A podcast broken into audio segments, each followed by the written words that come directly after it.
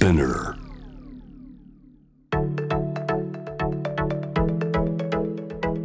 伊藤忠 Dear Life, Dear Future Brought to you by 伊藤忠 SDGs ス私シェリーが伊藤忠 SDGs スタジオから公開収録でお送りしています。Dear Life, Dear Future. 今回も引き続き俳優の白石聖さんをお迎えしてお話伺っていきます。改めてよろしくお願いします。よろしくお願いします。お願いします。さあこの公開収録の観覧を募集するサイトのメッセージフォームに、はい。SDGs に関して取り組んでいることがあれば教えてくださいっていう項目があるんですけど、皆さん書いてくれました？ありがとうございます。ありがとうございます。あのちょっと皆さんからいただいたものをねえっと紹介しながらはい。話をせいちゃんに聞きたいなと思って。東京都の36歳の方、共感できんさんからいただきました。はい。共感できんさんはいらしてますか？共感できんさんあいらっしゃった。あすごい！いた！いた！いた！いた！読みますよ。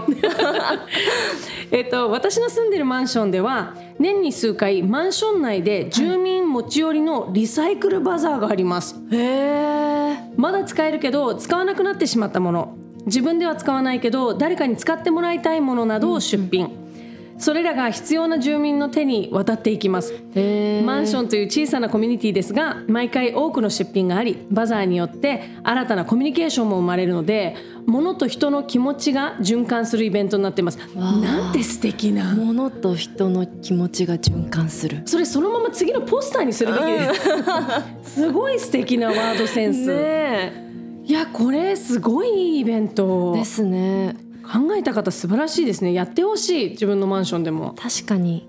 なんかこうなんだろう。こう今アプリとかでこう地域の人たちにこういらなくなったものだとかあるある。の譲り合うものとかもありますけど、まあ、私も使ったことあるんですけど、めちゃくちゃ使ってる。結構便利じゃないですか、まあ、だけどもっと近くでできるんだったらそれに越したことないですよね。わかる。本当に思う。だから、うん。マンション内は一番いいですよね、うん。みんなでバーって持ち寄って、はい。無駄なくうん。循環できてで自分もあちょうどこれ欲しかったのっていうのが見つかったら最高だし。いや本当にやっこのイベンてほしいトやってほしい。いいな。誰に提案したらいいかな？これはすごい素敵な。ねえねえ。共感できんさんありがとうございました。えー続いて31歳会社員の小玉さんからいただきました。小玉さんは、おおいらっしゃった。すごい今日出席。結構ねこのねこの場にはいらしてない方の読み上げることが多いんですけどそうなんですね。すごいラッキーラッキおー。ーえっと小玉さんからですねお腹が空いてると好きなものを好きなだけ買ってしまって、ん。結局食べられず捨ててしまうことがありました。あら。食品ロスをなくすためにスーパーやコンビニへは空腹ではいかないようにしていますこれちょっとしたことだけど、めっちゃ大事だと思う、うん。なんか可能性感じちゃうんですよね。お腹空いてると可能性感じちゃうの。食べちゃう食べれるかもって、ね、だしあとなんか普段絶対手出さないような新たな食品とか試したくなっちゃったりして。なんかほらうんうん。普段使わない野菜とか食材とか。ああなんかちょっとこれあったら使うかもと思ってなんかうんうん。調味料とか、これなんかあったら結構使っちゃうかもって思って結局在庫になっちゃって。なんか確かにぜあれ気づいたらすごい日にち過ぎてるとか。もったいないですよねそういうのね。だからなんかしっかりお腹がいっぱいでうん現実的な気持ちで。でそれはすごい大事かも。大事だと思う、これはすごいいい SDGs、うんうん。ね。えありがとうございます。ありがとうございます。小玉さんありがとうございます。他にも。あこれもすごいなえっ、とおみきさんからいただきました41歳の会社員の方です。おみきさんはいらっしゃいますか？おみきさんはいらしてないか？恥ずかしいか。えっとおみきさんは、はい。生ゴミを乾燥する機械を購入。ゴミの、えー容量軽減にとても役立ってます。これすごい気になってるの私。知らない。そんなのあるんですか？あるの。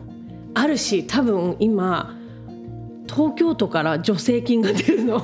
えー、そうえ そう確かね。ー、そうなんだ。そうなんかあのこう、うん、本当にななんだろうな食洗機ぐらいの多分大きさのはい。機械や家電で、はい。そこに生ゴミとかをえあの入れてってで蓋してなんか何時間とかすると本当あのおかかみたいな。そんなにちっちゃくなる まあまあまあものによってもちろん。でもカラッカラに干からびて。あーあだからそう匂いとかもそう匂いも気にならないし、へ意外と日本ってやっぱりほとんどのゴミを燃やしてるので、はい。燃やす時に水分が多いとどうしても燃料をたくさん使うんですって。なるほど。だからまあちょっとしたことなんですけど例えばお茶パックをギューってしっかり絞ってから捨てるとか、あー。何もこう中身が水分が残ってないのを確認してから捨てるとかっていうのって結構大事なことらしいんですけどそっか野菜とかそういうのもやっぱり水分含んでるんで燃やすのが大変なんですって。そうだったんだ。なるほど。まあ、だからこの機械が買えないっていう人はそれこそもうあの外にあのああいうこう干物を作るみたいな干す、ね、野菜干すみたいなものに生ゴミ入れて干しといても多分多少は違うかもしれない。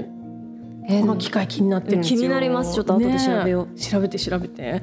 ね結構すごいあのいろんなちょっとヒントになるなるようなものいっぱいありましたけども、どうですか？なんかちょっとやってみたいなっていうのとか。いやあのこの生ゴミを乾燥させる機械。ね。めちゃくちゃ気になるので速攻後で調べようと思うんですけど。ね、か買ったらなんか SNS に上げてね。あやってるやってるって。使ってるじゃん。ついに購入って。購入してる。あのせいちゃんがはい。豊かな未来のために環境のためになんかやってることってあります？えっと私もこう洋服だとかこう使わなくなったこうまあコスメだとかそういったものを捨てないでリサイクルにうんうんこう出すようにはしてますね。へえ、リサイクルに出すっていうのはメイクとかってどうどうするんですか？なんかもうそこはもう全部もう全部引き取りますみたいな。へえ、そういうのがあるんだ。で会社エコリングです。あ、エコリングエね。コリングすごいんですよ。え、それはも持っていけば、んはいありがとうございますって言って引き取ってくれる。そうです。なんか査定もしてくれます。なそうんならう金額になるものもある。うん、うんちょっとお小遣いにもなるし、ええ。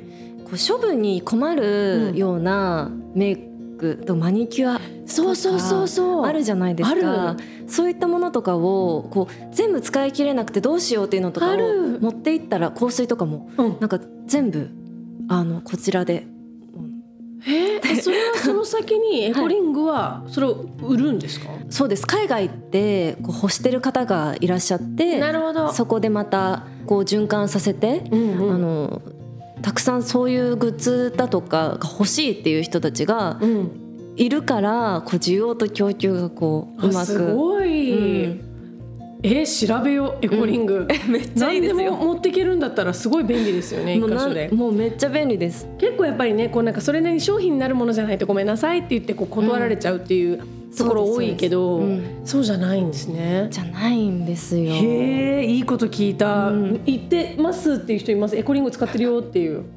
あほらみんな知らないよ。言ってください。すごいいい情報。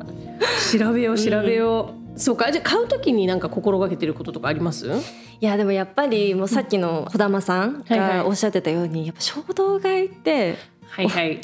抑えなきゃいけないなと本当に思いますね。うんまあ、食べ物だったりだとかもそうですし、まあ、あと洋服とかねわかる。こうなんかね新しい新春セールとかでちょっと安くなってるから、なんかちょっとこれ欲しいかなって思ってワンクリックで買えちゃうからって思うんだけどちょっと思いとどまって、うん、よく考えようとは。一日寝て朝もう一回夜って結構魔の時間じゃないですか。ま。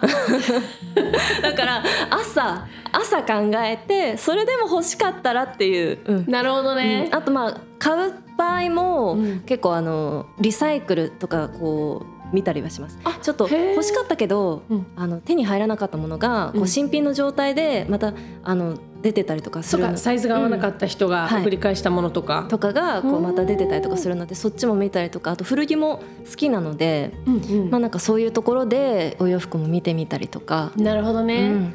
そうかそうか。それこそね循環させるっていう、うんうん。すごい。へえなんか結構いい情報持ってるね いろんな。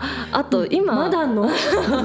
そうちょうどこの今の現場が結構 SDGs に心がけてる現場で、うんうん。あのお茶場に紙コップがたくさんこう並んではいるんですけど、うん。SDGs の観点からあのマグカップだとかマイボトルをご持参くださいって素書かれてて、うんうんそういう環境に優しい現場うんまだねなかなか、少ないですね、うん少ないので、あいい心がけだなっていうふうに思います。うんうんうんうんそうかそういうふうにねちょっとずつ世の中が変わっていくのはすごいいいですよね。はいうんあの SNS と番組のメッセージフォームから募集した質問もいただいているのでちょっと紹介していきたいと思います。はいえー神奈川県の21歳の学生ちゃんビビンバにビビンナさんからいただきました。シェリーさん白石聖さんこんばんは。こんばんは。えー自分は二十歳を超えてから美容に興味を持ち始め洗顔を意識したり日焼け止めを塗ったりするようになりました。しかし今まで気にせずに生活してきた影響なのかどうかあまり効果が出ているように思えず不安になってきました。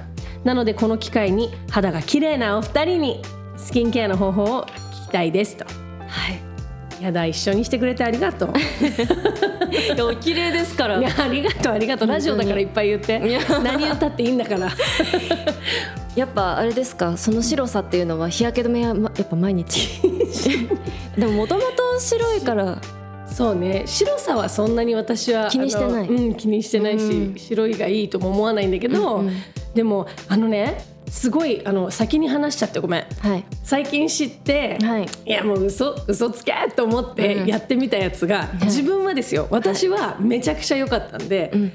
あのもう面白いと思って聞いてください。はい、なんかねあのアメリカとかの SNS でちょっとバズってるなんか自然派の人たちがやるスキンケア法があってうんうん。バナナの皮はい。剥いた皮のあの内側のツルツルしてる方あるじゃないですか。滑る方、うんうん。こうバナナのか剥いた皮をはい。指に挟んで、そのツルツルしてる方ヌルヌルしてる方を皮膚に当てて顔にマッサージするの。待ってもう引いてる、早い早い。いやいやいや。いういや想像してました。どういう話って普思うでしょ？大丈夫？スキンケアの話だから、はい。でこの皮をこうやって塗り込むんですよ。顔に。普通に1分ぐらいかけてマッサージして、まあ、小鼻とか目の周りとか全部塗って、で10分間放置するの。通にへえ10 分間放置した後にさって洗い流してから普通に化粧水して乳液してっていう、まあ、いつもの普通にやるんだけど、はい。あの本当に私は騙されやすいのかもしれないけどめちゃくちゃ調子いいの。えー、すごっなだからなんか何かわかんないんだけどその多分バナナとか果物とかが持ってるん。あのエンザイムってあの酵素。酵素が、あのすごく肌にいい働きをして例えばこう毛穴をちょっとこう引き締めたりとかあとその時に私すごい珍しく大きなおできができてたんですけど、はい。でそれ結構に1週間以上ずっと根強い子で。うんうんでそのそのバナナのをやったら10分経って拭き取る時にあのちょっとなんか割れたというか潰れたんですよ。え？っと思って洗ったら翌日全然なくなったの。たまたまかもしれないよタイミング的にその日がうんお疲れ様の日だったかもしれないけどそのおできの。はいはいはいでそのバナナの皮のをだから今うちあのおちびたちが朝バナナ食べると、ん。おっつってそのそのまま取っといて。えめっちゃでも環境に優しいじゃないですか。すごい。そうどうせ捨てるものだから、んうんうん。捨てる前に一回ちょっと顔に塗ってみて。えー、なんかライフなんか YouTube でよく見るなんかライフハそうもう本当ックのそういう感じ。そういう感じのやつで見てでちょっと流行ってるから面白いなと思って試してみたら私はすごい効果を感じたからもしもし夜暇で、うん。なんかシェリーあんな変なこと言ってたなってバナナ食べながら思った日が来たらやってみて。洗顔した後よ肌が綺麗な状態で、うんうんうん。メイクとかがない状態でやったら、えー、そうなんだ。科学的根拠とかは何も知らない、うんうんうん。調べてないから、うんうんっていう本当にそのレベルしかやってない。私はあんまりどこの商品が良くてどうとかっていうのはあんまり分かんない。うんうん。どうですかせいちゃんはスキンケア。いやーでもやっぱり日焼け止めと、まあ、洗顔と日焼け止めをもうこの時点で、えっとね今ね。ビビンバにビビンナさんはしっかりやられてるってことですからもうかに。それで十ぱそれが一番大事だっていうふうに母も言ってます。へえ洗顔はなんかこうこだわってるやり方とか？なんかあるんですか？私はやっぱ洗顔というかクレンジング？クレンジングはメイクをしない日もします。へえ。毎日する。メイクしてないのに、うん、します。それはなんで？えーえっとメイクしてなくても一日生きてるだけで、うんまあ、油脂とか、あと汚れうんほこりだとか、まあ、砂とか、うん。まあ、たくさん汚れはついてるから、確かに。うん、使って洗うようにはしてますね。へえ、乾燥しない？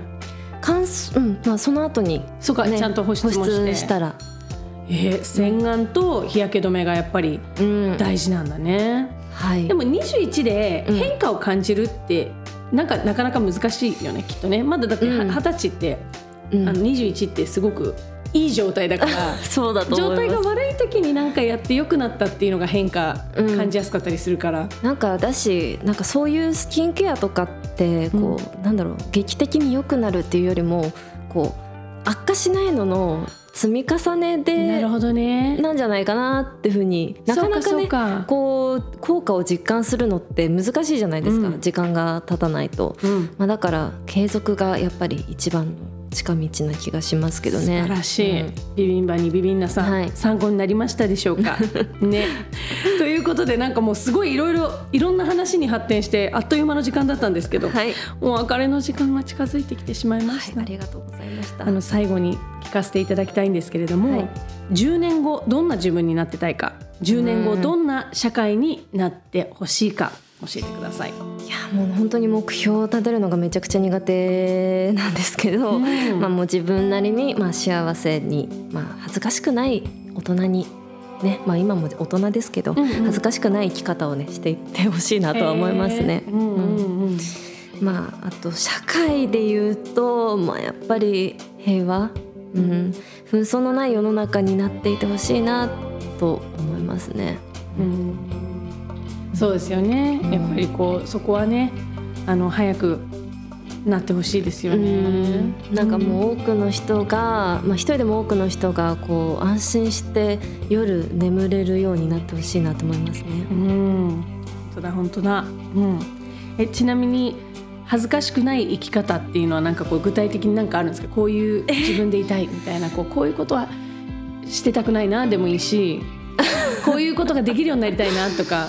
いやーあーでもなんかけそうですねなんかさりげない助け舟を出出せる人ってすごい憧れるんですよね。まあ、恥ずかしくない生き方とはまたちょっと外れてしまうかもしれないですけどなんかこうそういった処世術みたいなのもこうまあね大人になるにつれてこう学びたいなとは思うしあとあの時やらなかった後悔をしないでほしいって思います。なるほど。うんなんかううそれよりもなんかやん？やらない後悔よりやった後悔か。うんうん。あった反対か、合ってるんじゃない？うん合ってますかね、そういやそうやらずに後悔することはちょっともったいないなと思うので、うん。うんうん、そういうことはないように生きていきたいなと思います。わあ、素敵。その10年後の自分がやらなくて後悔したって思わないために、うん。今はい。どんどんいろんなことにチャレンジしたりとかはい。してるっていう感じですか？そうですね、うんうん。うんなんかだからやりたいなとか興味があるなっていうことはまあちょっと足を伸ばしてやってみようかなと思ってます。わあ、じゃあまだまだこれからいろいろチャレンジすることもいっぱいありそうですね、はい。白石聖さんのこの今後の活躍 とってもとっても期待したいと思います。はいありがとうございます。ということで公開収録でお送りしてきました「Dear Life Dear Future」今夜のゲストは俳優の白石聖さんでしたありがとうございましたありがとうございました。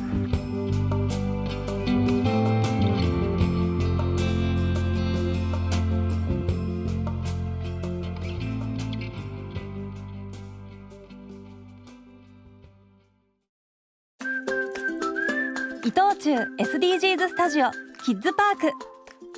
ここは遊びながら自然と SDGs に触れられる場所。壁に耳を当てると聞いたことのない動物の声が聞こえたり初めて出会う廃材でオリジナルのアートが作れたり子供から大人まで想像力が刺激されるはず。難しいことは考えず思いっきり遊んでくださいね。東京青山にある伊藤忠 SDGs スタジオキッズパーク。入場無料。事前予約制です。詳しくはキッズパークで検索を。東京青山にある伊藤忠 SDGs スタジオ。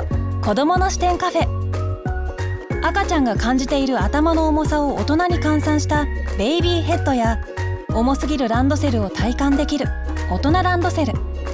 2歳児から見える朝食風景を再現した2歳の朝食など。子供になって世界を見ることができる体験型のカフェです。